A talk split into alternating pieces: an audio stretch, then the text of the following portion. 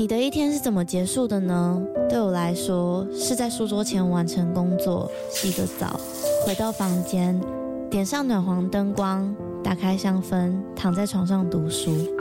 这时候有个可以稳定支撑身体的床垫真的很重要。德国 Emma Hybrid 独立筒床垫陪伴了我好几个夜晚，习惯侧睡的我起床也不再感觉到腰酸背痛。而且还有一点很重要的是，在换了床垫之后，我们家的狗狗半夜在旁边动来动去，我也都没有被吵醒过。德国 Emma 是欧洲销量第一、获得超过七十五项国际奖项的床垫品牌。现在他们在官网有母亲节的优惠，还可以使用我的折扣码 Lily 八八八再打九折。那如果你买了不喜欢怎么办？放心，他们有提供十年保固、一百天的免费试睡服务。大家好好睡吧，晚安。Hello，欢迎收听《他说犯罪》，我是 Lily。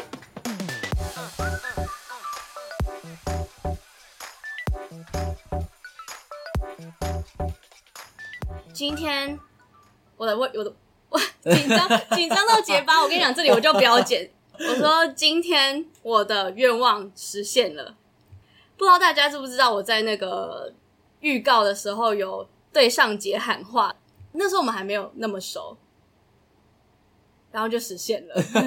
我我突然不知道讲什么，还真是快啊！其实真的很快，很快啊！我知道那时候说十集内，然后我还想一下。不要十五集好了，我怕之后做了十集，然后根本找不到十五集找不到，我就丢脸了。不，怎么可能找不到？一定找得到啊！哎、欸，可是你知道，我在发完宏愿之后，我就从来没有去想过那件事情，因为我就觉得好像也没什么差。那时候就是刚刚开始做，你连第一集都没有，然后就给自己设一点目标，好像蛮开心的。对对，后来发现不太需要什么目标，对对对。自动自发就做下去。有一天尚杰就跟我说：“哎、欸，既然既然你都在台北，你要不要做一集？”我那时候心里应该就是大飙泪，也也不是飙泪，就是觉得，嗯，怎怎么会这么突然？没有啊，因为我就要出国了嘛。尚杰是跟我说去他那边做一集，我心里想说要做就做两集，所以我就在应该是三天内硬产出了两集。对，你应该是不眠不休，对不对？其实也还好哎、欸，我就是用了一些嗯技巧，反正我就在三天内做了两个案件。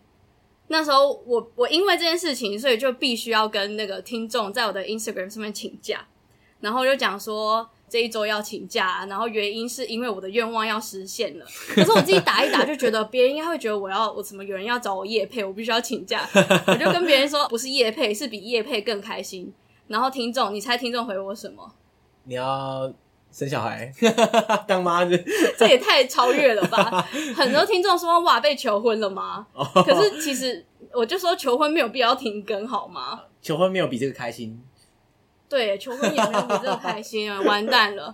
结果，呃，很多人其实有猜要解锁地球。哦，真的假的？嗯，很多人有猜到，可能我大家都有 get 到你的点。可能我以那个副会长的身份公器私用，发现听众都有看在眼里。今天就是特别为了尚杰讲了一个留学生的谋杀案件。留学生是被杀还是杀人？留学生是被杀啊！Oh. 我就是要吓死你啊！不要吓我，你不要吓吓到我出不了国了。就是你就是以这个为借镜啊！要不要讲一下？其实我们现在已经一点五十一分了，一点五十一分最适合来讲一些犯罪故事。嗯，可是其实我一直以来都是这么晚录音耶。因为你如果你单口的话，你比较没差嘛，没差，而且、那个、晚上比较安静。对，晚上比较安静。我们刚刚其实有讨论到安静这件事情。我们刚录完那个啊，另外一集《解锁地球》的，那上集就说这应该是《解锁地球》唯一一集最安静的一集，对，史上音质最好的一集，就是深夜这样子。我那时候还有点担心，想说完蛋了，去上节那边录音会不会被骂爆啊？我怎么被骂爆？因为我的音质品质蛮好的，高音不小心骂到你了。我哎、欸，我我是音质。就是像刚刚如果摩托车停骑过去，我就按正停，然后重录。哇，这么讲究，嗯、没办法，因为你一个人可以这样。哦，对了，跟来宾很难。没关系，我听我自己听得开心就好。结果到现，结果这一集收听率超低。我、哦、以后找来宾，我都要找那种一两点，你知道 没有，你没有机会了，因为你要你要出国。哦，对啊，哦，好烦啊。对，所以这一期就请了尚杰，我在猜应该会是整季节目里面唯一一个嘉宾。那我就直接开始。今天的主角是二十六岁的中国留学生，他的名字叫张颖颖。那我们就今天一整集就叫他的中文名字张颖颖。对，张颖颖。他就是个学霸，他是中国中山大学毕业，毕业了之后在北京大学读硕士。我感觉就是很屌哎。对，他就是学霸，而且我不知道这样子感觉有点政治不正确，可是我觉得中国人能出国读书的都是学霸。哦，你说因为人很多嘛，对不对？如果你要挤那些名额，嗯、或者是说你你要能代表，也不是代表啊，你要你要能就脱颖而出，其实就很困难。就是学霸。对对对。那之后，他是申请中国的交换学生计划，他到伊利诺大学的香槟分校读了和农业相关的科系。嗯。这个学校在美国排名算很前面的学校，我不知道你有没有概念。其实我对美国的学校真的超级没概念，但我知道呢，有些名字很耳熟了，我就知道了。可是大部分如果不是那种大家每天都会听到的话，我其实真的没什么概念。伊利诺大学它有很多分校，那我记得香槟应该是。等于说，整个伊利诺州最前面的学校哦，是伊利诺大学，对。李安也是这间学校的哦，李安是伊利诺大学香槟分校。对，可是我不知道李安是读什么系啦。嗯，可是应该跟农业没什么关系，就是。要不然他不会，他不会变李安。所以张颖颖的计划就是学成了以后，他要回到中国当教授，可能是想要改变农业啊，还是什么的。那他回中国的计划，除了变教授以外，他就想要跟他交往多年的男朋友结婚。哇，听起来就是一个人生胜利组。不是，我是想说，这家电影里面就是很快就会阵亡的 的一个设定，这样。这个是犯罪故事吗？不是，在电影里面，只要看似美好的事情，很快就会毁灭。哎、欸，对啊，没办法，你讲犯罪故事，你就是要用一个好的起头啊。对对对。好啦，那这起案件发生在二零一七年六月九号，在伊利诺州 Urbana 这个地方，张颖颖突然就缺席了他的课程。你说上课上一半？呃，应该说就是学 习上到一半突然不见，消失，这是超能力耶，那的确蛮神奇。不过你的意思是说学习中他他就是没有去上课，就突然不见。像我刚刚讲，他就是学霸嘛，所以他的朋友、教授都开始觉得奇怪，而且也都联络不到他。这对他的同学来说是一件非常异常的事。嗯，没有去上课是蛮怪的，而且他平常就是一个非常积极、非常负责任，然后大家都很公认的好学生。好，True Crime 有一个东西叫做 Red Flag。Red flag，嗯，这时候就是 red flag 的出现。那 red flag 就是举红旗的意思，其实就是一个警告提示。哦，不妙哦，不妙哦。对对对对，对啊！如果是我没去上课的话，应该就没有什么 flag 呢。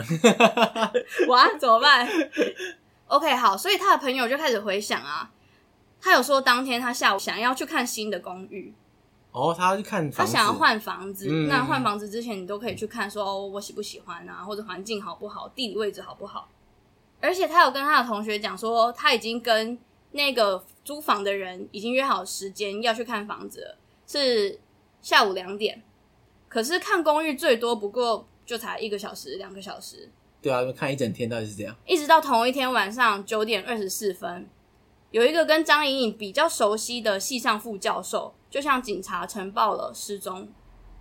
当然，警察在一接到调查之后，一样从身边的人就开始调查，去问他说：“哎，他最近有没有奇怪的举动啊？或是他有没有在跟陌生人聊天啊？还是他就突然回家了？你们只是不知道而已。”接着，警察也进去了他的宿舍，然后房间里面的东西看起来都非常整齐，看起来也没有什么外人强行进入的痕迹。他看起来感觉也不是被绑架离开的，嗯，就看起来很像他可能就像今天正常的出门就突然就不见了，对，突然消失了。他有室友或者什么同居的人吗？我觉得他应该是没有室友，所以才会不见。不是，不是，应该不是。应该说有室友的话，大家就知道他去哪了。对对对对，有有道理。所以警察就只好从别的地方开始着手调查。我刚刚有说，他根据朋友提供的口供，是他消失的那一天下午两点要去看新的公寓嘛？对，他有去看吗？这是问题。所以警察就跑去那个新公寓的地点，去问说：“哎，你下午是不是有一个学生？”而且哦，在美国他又是中国人，亚洲脸孔嘛，又更好认，所以他就找到那个跟他本来约好要看房的经理。那这个经理就表示：“哦，有啊有啊，我们约两点。可是，在一点三十九分的时候，他有传讯息跟我说他会晚一点到，诶，大概是两点十分会到。结果我就等等等等到两点三十八分，他都还没有来，我就回传了讯息问他说：你还有要来吗？还是我们今天要取消？可是，在那之后他就都没有回了。”哦，所以他一开始知道会迟到，结果后来就整个消失这样。嗯，直接消失，而且连手机都没有回。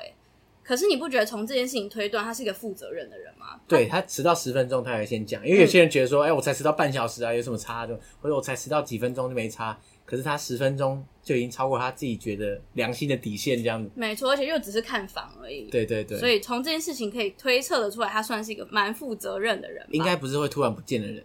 对。那掌握了这件事情，警察就开始推理啊，在一点三十九分传讯息给别人说他会晚到，去推测那个时间他可能因为什么事情，所以在家里耽误了，或是他睡过头了。加上张颖颖在美国是需要搭公车活动的，他没有车。于是警察一样，就是沿路开始调监视器画面。OK，在下午一点五十二分的时候，警察透过监视器画面定位到张颖颖的位置。如果从他住的地方到那个要看房子的目的地，他需要搭两趟的公车，他需要转车。那在这个监视器画面上面看到，他正在从第一段公车下车，要转往另外一台公车嘛。就后来等等等等等，等到公车来了之后，他才发现。哇靠！他搭的车在对面哦，所以他他整个搭反方向这样。对，呃，没有他他整个在，在等反反方向的车这样。没错，所以可想而知你会做什么？过马路啊？你你会追车吧？你会吗？因为你已经迟到了耶。应该会。嗯，他就开始监视器画面就显示，他就有一点想要追那台车，可是根据美国法规的关系，司机是不能停下来。呃，对，台湾应该也不行啊，就是说你开到不是站的地方，你不能这样随便乱乱载人。有可能哦，因为我已经很久没有搭公车，可是我学生年代的时候是有。你说可以追，叫他停下来啊？应该是说过站没多久，你追他会停下来。哦，对，好像你过了大概几公尺还可以啦，太远的话他不鸟你。那我在猜美国应该是完全连一开动就不行了。没错，嗯，所以这时候他可能就觉得哦，迟到了，然后很急又很烦，都已经要迟到，还要再等下一班车来，又不知道要多久。就在这时候，透过监视器画面可以看到张颖颖站在路边。没有几分钟过后，旁边就经过了一台黑色的 Saturn Astra。我不知道你知不知道这台车？我对车很不熟，我也不熟，可是应该是欧洲品牌。三分钟过后，这台黑色的车就回转，就停在张莹莹的前面。你知道原本经过，嗯，他已经过了。然后过了不知道三分钟，他突然倒转回来。对，他可能回转回来，嗯、又再开一样的路，在他面前。哇，OK。接下来就可以看到张莹莹往前和这个司机有了一段对话。没多久，他就上车了。哇，这什么车啊？应该不是什么 Uber 之类的吧？不是 Uber 啊！哎，二零一七二二零一七年应该已经有 Uber 了。对。这时候，这又是另外一个 Red Flag。OK，开始逼波逼波，开始有怪车出现，这样。没错，以上就是他失踪前最后一刻，所以那是他最后的画面。最后的画面，在那之后他就消失了，因为被这台车载走了嘛。所以在这里奉劝大家，如果出国旅行或是出国留学，千万不要搭便车。哎、欸，我也是有搭过便车啦。对，哎，感觉邀请解锁地球来这边跟别人讲说不要搭便车，蛮奇怪的。可是我搭搭便车也差点死，是没错。好，不然这样子。哦，对啊，你要再讲一次那个故事吗？好那个很长哎。哎，你你，我记得你有说什么十年内不要再讲那个故事。对对，我讲太多次了。所以你会去判断吗？不会，因为很难判断啊，因为你判断就不会有那个 那个事情发生。你要不要跟听众讲一下，如果真的想要知道我们在讲什么事情的话，去听第一集。哦，好啊，如果大家想知道就是搭便车差点死掉的事件的话，可以。哎，等一下，我自己也想不太起来，我在哪一集讲过？没关系，放我到时候在现实动态帮你贴一下。对，接触地球的某一集有讲过这个故事，这样。嗯，我好开心，听完这件事情还可以看到你坐在我对面。好啦，你是不是觉得到这里故事可以结束了？你已经抓到人了吗？嗯，应该蛮大的几率是那个司机杀人。没错。那因为他们马上就找到这个疑似犯罪的可疑车辆。而且他应该有车牌，有车牌。嗯，你真的有出快魂哎，不然还是你觉得这很明显？对啊，监视器上有一定有车牌啊，对不对？对，可是不知道为什么在监视器里面的画面一直看不到那个车牌。看不到是什么意思？就是他那个没有被拍到，对，有可能很糊，或是没有被拍到。我不太知道为什么。太夸张了吧？这一台车那边开来开去啊，有没有很戏剧？一直拍不到车牌，这什么烂监视器？很很悬疑啊！对对对，警察只知道。这个驾驶是一个白人男性，而且他又开了一台欧洲的车，像我刚刚讲的那个 Saturn Astra 这个牌子。那这个牌子在 Urbana，就是他们住的这个地区，算是一个很罕见的车。而且啊，在这个地区有注册的黑色的 Saturn Astra 才十八台。哇，十八台而已哦，整个地区就有十八台。嗯，哇，所以要杀人的话，不能开不能开特别的车，就是比如说要开什么 Toyota Camry 啊。当然，警察就马上把这十八台的车主一个一个列出来盘问嘛。那问题大致上就是，可以请你说一下你那段时间在干嘛吗？还是你有没有不在场证明？比如说我的老婆可以证明我跟她在一起，或是我那时候就在上班啊。这样子他们就脱罪了嘛。对。那最后一个，他们一个一个筛选出来的最可疑的人，这个人是二十八岁的 Brent Christensen，我们今天就叫他 Brent 好不好？Brent。他也住在 Urbana 这个地方，然后他也是伊利诺大学香槟分校物理系的学生。哦，他也是学生哦，而且他也是学霸。他是学霸互杀，有这种事？哇，听起来好精彩哦！原本到现在可能想关起来的观众，因为你刚刚那一句话就想要留下来了。所以他是物理系博士肄业，但是他有一个硕士的学位。嗯，他已婚。没有小孩，可是，在案发那一天，他老婆出差了，所以没有办法当他的不在场证明。在案发三天过后，六月十二号，警方就要求搜索 Brent 的车嘛，因为他现在是最有可能、最危险的那个人。但基于没有搜索令，他们只能从肉眼判断这台车大致上看起来是什么状况。就比如说，拿那个手电筒，然后从副驾驶座或驾驶座这样往下看、往下照。可是这样看，看看不出什么东西啊。可是如果你在你车子里面杀人的话，你是有血迹的。可是他如果不在车里面杀人的话，就看不出来。所以警方也觉得大致上看起来没有什么问题。但比较奇怪的部分是在 Brent 和警方访谈的时候，他一直闪烁其词。你就讲的支支吾吾这样子，支支吾吾，然后他一直反反复复。我刚刚前面有讲，他就是问他说：“你那段时间在做什么啊？”可是他回答不太出来。我有回去看他那个。你知道，在美国访谈的时候，也不是说访谈，就是这个面谈。你是最高嫌疑犯，面谈的时候，他当下他的那个小房子是有录影器的哦，所以那个画面会公布，会被公布。如果他最后真的被变成犯人的时候，我有回去看那个访谈的片段，他就是这样讲，他会讲说：“哦，我那时候应该是在家睡觉啊，可是过了一下，他又说不对，我那天好像在家里打电动一整天。”这时候警察就问他说：“你到底是睡觉还是打电动嘛？”然后他就支支吾吾的讲不太出来，又是另外一个 red flag。嗯，就是如果他回答的很有自信的话，说不定他就暂时过这关了，对不对？对对对。但他没有。在六月十四号这一天，有一个很关键的事情发生了。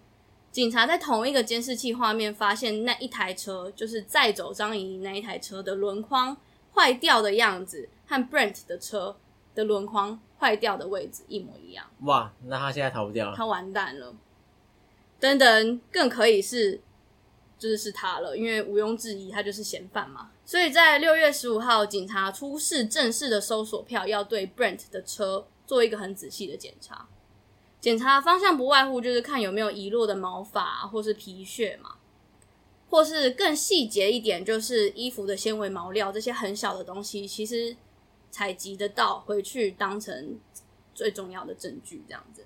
那结果我以上说的都没有找到，完全没有找到，完全没有找到。可是张颖的确上了这个车，对，没有毛发，也没有衣服毛料，什么都没有。可是你知道他做了什么事情吗？他做了什么？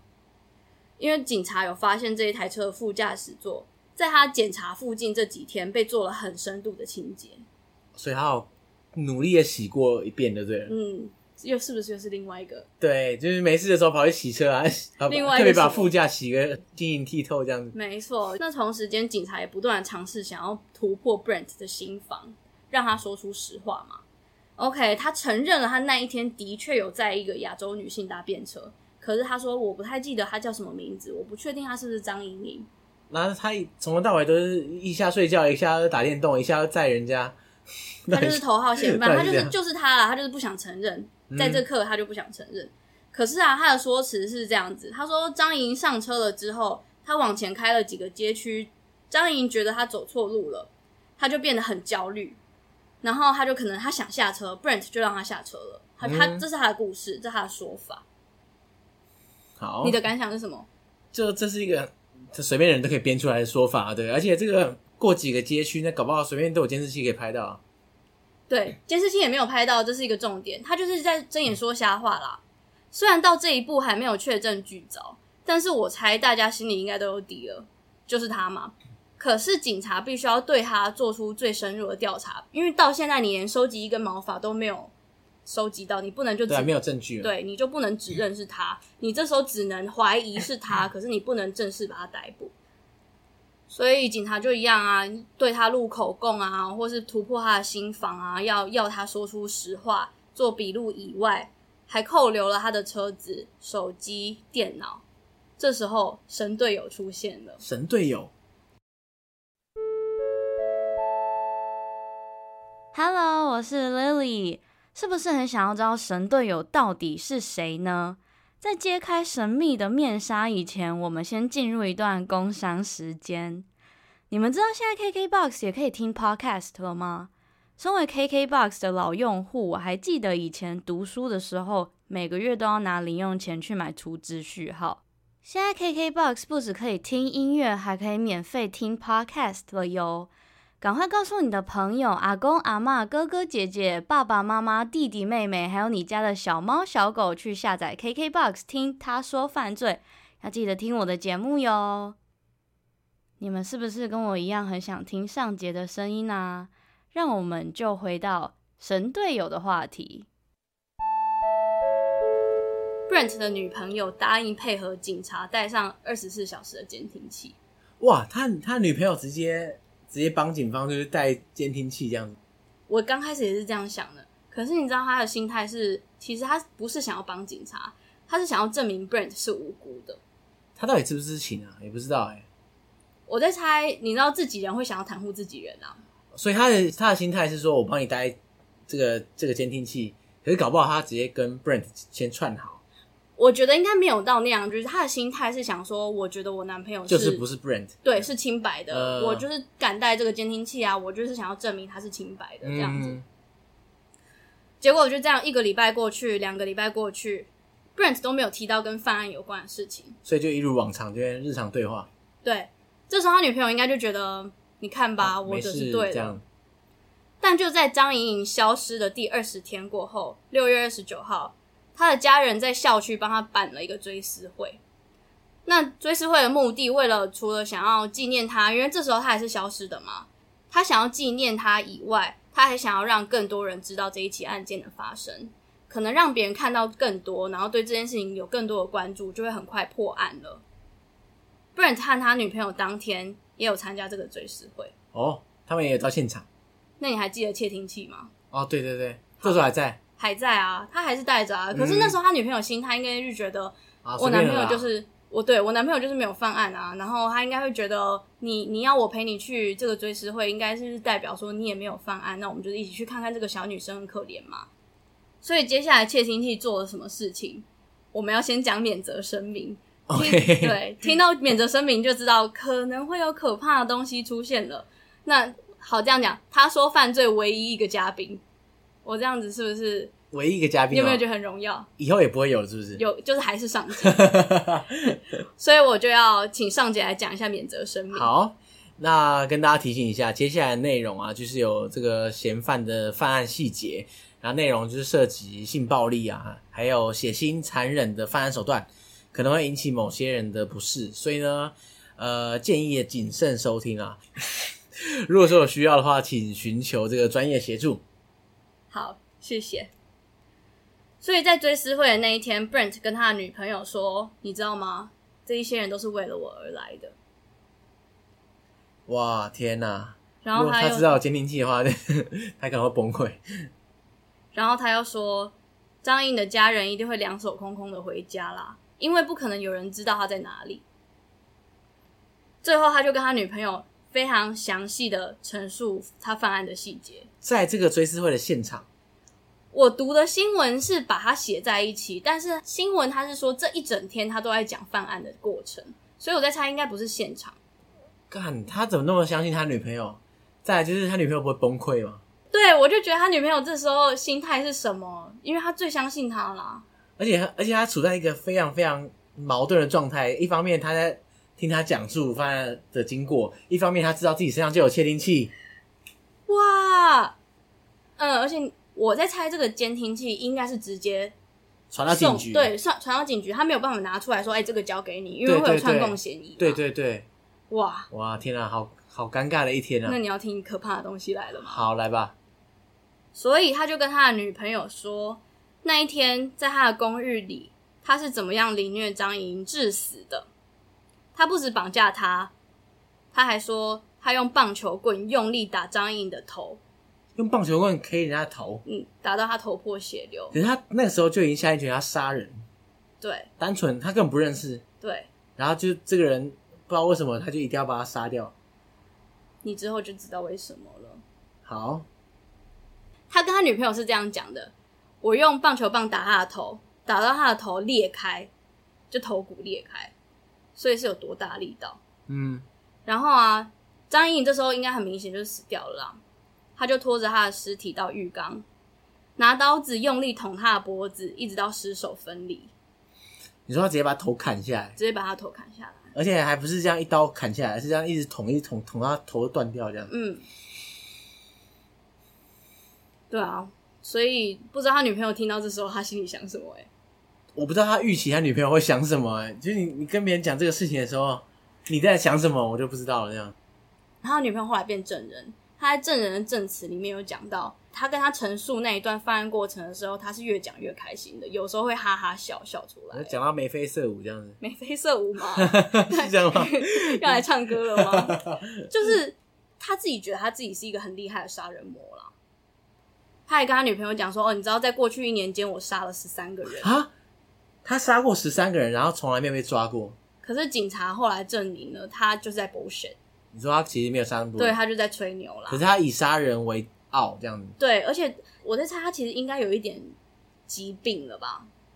你看他杀人会觉得快活，或者是他陈述他的杀人案件的时候，他会觉得兴奋，这有疾病了吧？嗯。所以啊，警察就知道，哇，一定是这个人犯案了，因为他他有监听器了嘛，他也透过监听器知道这个人承认他犯案了嘛。他们就又更仔细的去搜查 Brent 的家。所以这样还不能当证据去抓他？可以啊，哦，很快他就会被抓了。嗯、只是他们想要收集到更多的证据，可以就是把他一次告告翻天。嗯嗯嗯，对。然后在搜证第二次的结果，才发现原来当初在第一次搜查的时候，觉得家里没有任何异样的地方，是因为他把家里彻底的清洁了一次，跟他的副驾驶座一样。哇，他真是清洁大师。警察后来在他的床底下、沙发底下，还有你知道美国的那个地毯是下面还是有一块地板的？嗯，他把那个地毯整个连根拔起之后，下面一整片都是血。啊，所以他血血其实就在那下面。嗯，应该是说血量太多，多到穿透过地毯了。哎，你有没有发现，我到现在都是讲女朋友、女朋友、女朋友，可是我刚刚说他已婚。哦，所以所以这是小三是不是？不是。我等一下会讲，我们就留到最后埋个伏笔。OK，尚姐现在一脸问号。后来我有读到一篇新闻，他是说后来他老婆回家有发现血迹，他就问他说：“哎，怎么地板有血？”他就跟他讲说：“哦，我流鼻血啦。”对啊，他发现血应该不是一小滩，应该是超大一滩的。嗯，可是他老婆可能就警觉性非常低，这样。嗯，那我等一下跟你讲他们家发生什么事。好，好啦，有证据了，警察就有资格可以逮捕他了。在六月三十号，他被以绑架张莹颖，而且将他致死起诉。我好，我现在就要讲了，他到底发生什么事？为什么他有女朋友又有老婆？其实他跟他老婆很早就分开了。那你知道有一个东西叫 open relationship？对啊，我知道。嗯，他就是你要不要解释一下？我我我也我也很难解释诶，就是等于说他他这个开放式关系在。嗯一段关系中，你可以保有还是有一些空间啦，所以你可以同时跟不同的对象尝试一些不同的关系。如果双方同意的情况下，应该算 OK 这样。没错，他们很早就在还没有离婚的状况下，协议对方都可以 open relationship。OK，对啊，就像向杰刚刚讲的，可以各自交男女朋友的意思。所以他老婆很快就交了一个男朋友。我在猜，他可能觉得不服输，他就开始用了很多社交软体。然后就交了一个女朋友，对，很很快他就遇到一个女生，他这个神队友的女朋友也是毁了他的女朋友，带他进入了 BDSM 的世界。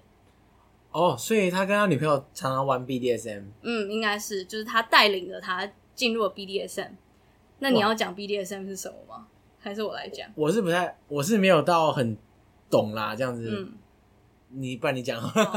所以 BDSM 简单来说就是一种另一种性方面的癖好。对，如果比较直接的跟听众讲，就是那个嘛，格雷的五十道阴影。就是比较类似性虐待这个方面，就是施虐啊，或受虐啊，臣服或支配这种性关系。那我今天就先不评论他好不好，反正我是觉得双方都同意的话，我就是保持尊重的态度。对对对对对。Brent 在 BDSM 这个领域对他来讲，他一发现就是哇，原来还有这种东西。他发现一件事情，这件事情会让他觉得很兴奋，很兴奋，而且他想要自己去涉猎，就是他想要绑架女性，然后把这个女生。塞进一个很大的 duffel bag 里面。duffel bag，duffel bag 是那个行李袋。呃，很多人很多运动员会带着那种大的行李袋。他把人塞到那个里面去。对，这就是他的瘾。他希望可以做这个。我觉得他一定是在 BDSM 领域里面看到这件事情，然后这件事情很兴奋，然后他想要去做，才会有这个冲动的。嗯。他还真的在犯案之前，在网络上订了一个很大很大的行李袋。那透过后来的调查显示。他在犯案前还搜寻了一个跟他的性癖好有关的网站，叫做 Abduction One On One，就是绑架一零一。哈，有这种东西？现在感觉有点奇怪。我们在一零一旁边讲这个，对，他就是我，我不知道，因为我不了解 BDSM 的领域，可是我在猜那个领域应该很广。对啦，应该是各种不同类型的都有。对，所以他在这个绑架一零一网站中呢，搜寻了包含。幻想中的完美绑架方法，或是该怎么计划一个绑架案件？对啊，这个网站是合法的。我在猜，应该有因为这件事情被抄了啦。可是啊，在 Brent 进入 BDSM 领域之前，其实他就有一点问题了。他在二零一七年的三月，张颖颖案发生的前三个月，Brent 固定有在伊利诺大学香槟分校的心理咨商室。常常找心理咨商师说话。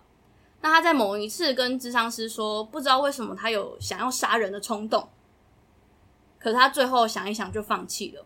这是三个月之前哦。嗯。他在咨询的访谈中也有说，他对杀人魔有无限的想象，他崇拜杀人魔这样子。他最崇拜的杀人魔是 Ted Bundy。我在猜上节应该会不知道谁是 Ted Ted Bundy。这是 True Crime 界的。True Crime 界的老大哥，OK，他是一个杀人魔，他是杀人魔，好，很厉害又是帅的杀人魔，而且是很有智慧的杀人魔。反正他犯案的每一个案型，他都缜密的计划过，而且每一次案件都有照他的计划进行。哇，所以他是杀人魔界的典范，这样子。没错，所以很其实很多人崇拜 Ted Bundy 啦。我相信哎、欸，我相信，就算你不想杀人，可是很多人会觉得说，哎、欸，这个人好像蛮屌的，这种感觉。嗯，我相信有一些人会真的会崇拜他。所以在二零一九年六月二十四号的时候，Brent 正式被以绑架张莹颖，而且将她致死起诉。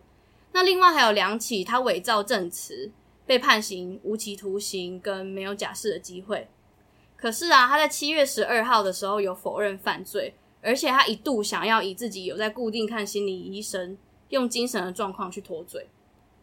不过在后来，这是这就是另外一个补充。在后来的调查才发现，其实他之前也曾经想要犯过案。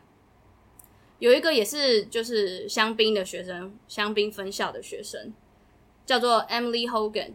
他曾经被 Brandon 以一样的方式问他要不要搭便车，可是他拒绝了，才逃过一劫。哇！所以他的策略就是在路上随便找人说要不要搭便车。嗯，而且我有看到新闻是，他都找小芝麻，因为可以融入那个，可以塞进那个袋子里。他都会找一个比他他的他的目目标就是都是小小的女生。OK，所以张颖应该就是因为看起来一副很焦急的样子。在后来的访谈，就访谈影片里面，其中那个审问官就有问他说：“你是不是有 Asian fetish？就是你是不是对于亚洲人有癖好？”他在里面就说没有，可是我喜欢 K-pop。嗯，好像是不太一样的感觉，没错了。很奇怪，可是我在猜。应该说，如果他真的对于亚洲人有癖好的话，那太难了。他应该是所有矮的女生，她都会想要去问一下你要不要搭便车。对，因为感觉起来可以塞进去这样。没错。后来啊，警方根据证据判断，张颖颖当时应该是坐上了 Brent 的车之后，Brent 强迫张颖颖进去那个他预先准备好的大型行李袋，然后他背着这个行李袋进去他家。你说他还活着的时候，他还活把人家装到袋子里。对，可是他应该是透过什么原因？他可能有先把他敲昏，或是他可能有逼他说：“哦，如果你不做的话，我就杀了你之类的。”嗯嗯。等于说他就是要这样背着进去，才不会被人家发现。你你要如果你要透过监视器抓我的话，我就是背一个行李袋啊。嗯。第一时间不会被发现啊。蛮还算蛮聪明的。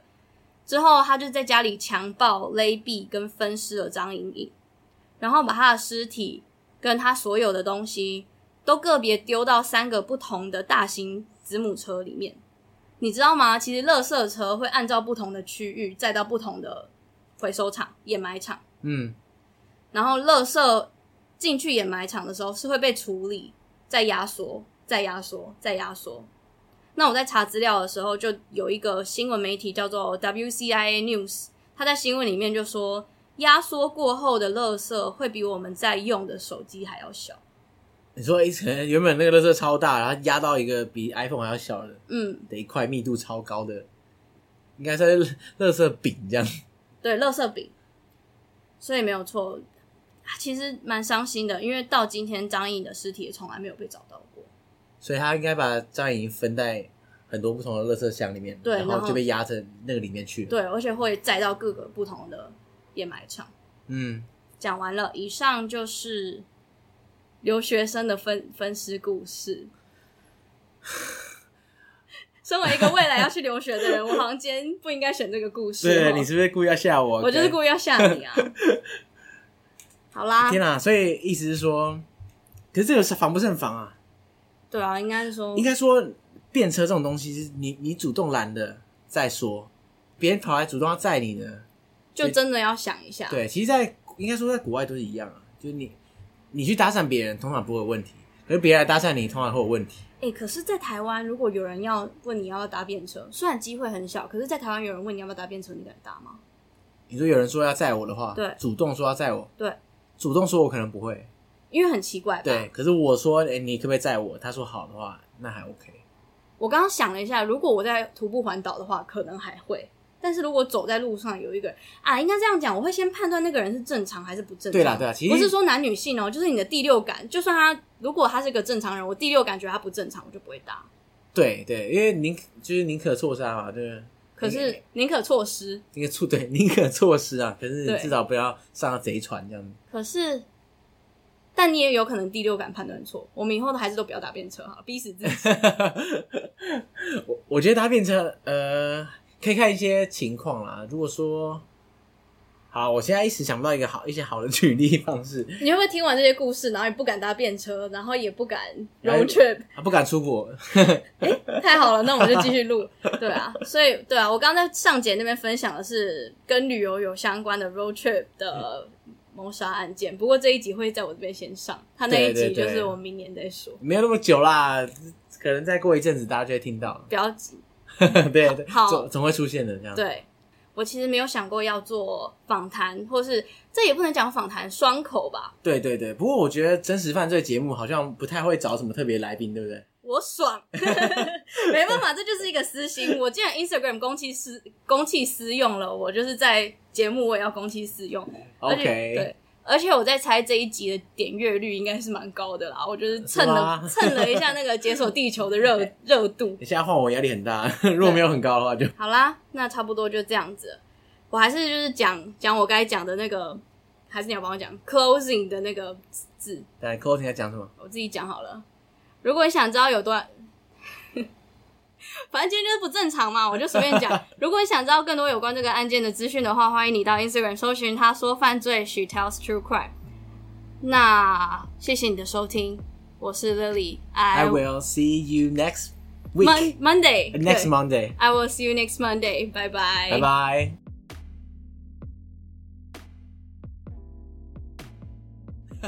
你怎么知道我要讲这个？你每次都讲啊。可以开冷气了。